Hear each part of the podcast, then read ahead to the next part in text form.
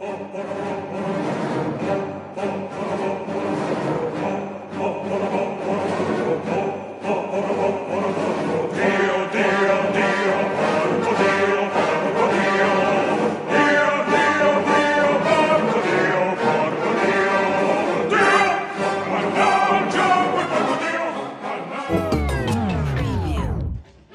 Porcodio. Outro Drops. É isso aí, rapaziada. Digones aqui mais uma vez com mais um. Onde tem Palmeira, cara? Onde tem? Uma tofonina resenha sobre mais um jogo do nosso Alviverde Imponente. Hoje a gente vai falar um pouquinho da repercussão do choque rei do sábado e dessa baita decisão que a gente tem hoje contra o Inter. Atenção, prepare-se para uma sessão de cornetagem forte.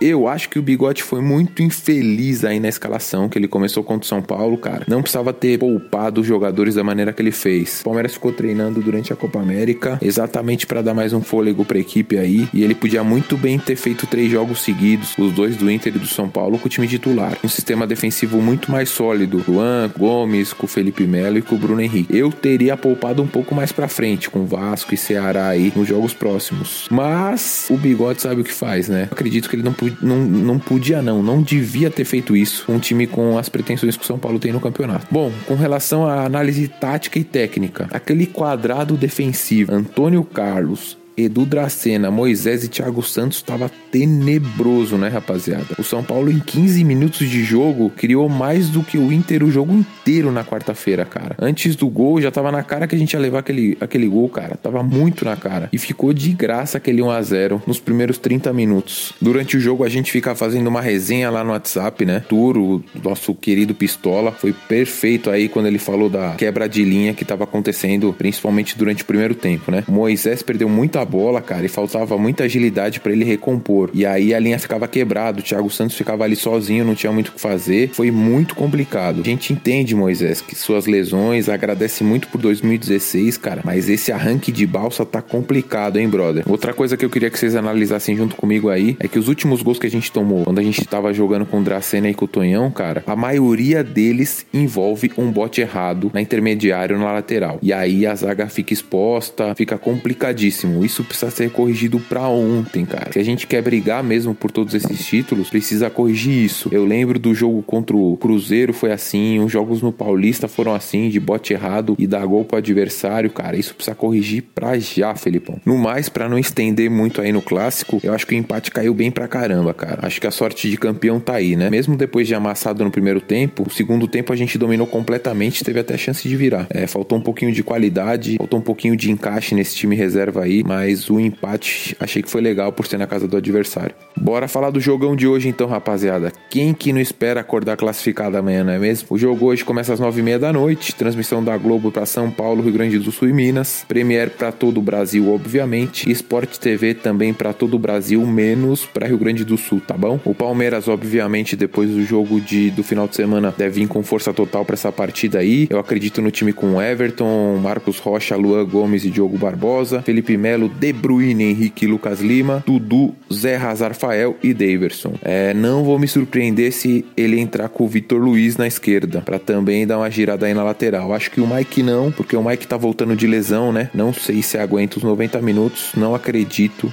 que ele vai dar uma mexida na lateral direita. Mas a esquerda, acho que o Vitor Luiz pode entrar aí. Uma notícia legal para esse jogo aí é que o Ramires foi relacionado, viajou com a equipe, começa a pegar um pouquinho desse clima, né, do time e pode ser uma opção no banco de reserva. A gente deseja toda a sorte do mundo para ele, cara, e que seja muito feliz vestindo o nosso manto aí. E hoje, como eu não quero zica aqui nesse podcast, não teremos torcedores de rival. faz nove meses aí que ninguém faz uma diferença de dois gols no Palmeiras e o Inter vai ter que ralar muito se quiser se classificar. E não vão conseguir, né, rapaziada? O D'Alessandro deve começar jogando no lugar do Nonato, pelo que a gente viu nos últimos jogos aí. Eu não acredito que o Inter tenha o suficiente pra gente para passar pela gente. Eles vão ter que sair para um jogo, deixar o Palmeiras à vontade no jogo que gosta, no contra-ataque. Dudu, Zé Rafael. Eu acho que eles vão sofrer bastante aí. Se não acontecer nenhum absurdo, a gente vai passar sem muita atenção. E aí, Omar, o que, que você acha? Mesma coisa que eu? Dá seu palpite pro jogo aí. Salve, Digones. E aí, pessoal do Porcodil, beleza? Aqui é o Omar de Pereira Barreto. Ó, palpite para amanhã é um a um num jogo sofrido pra caramba. Abraço.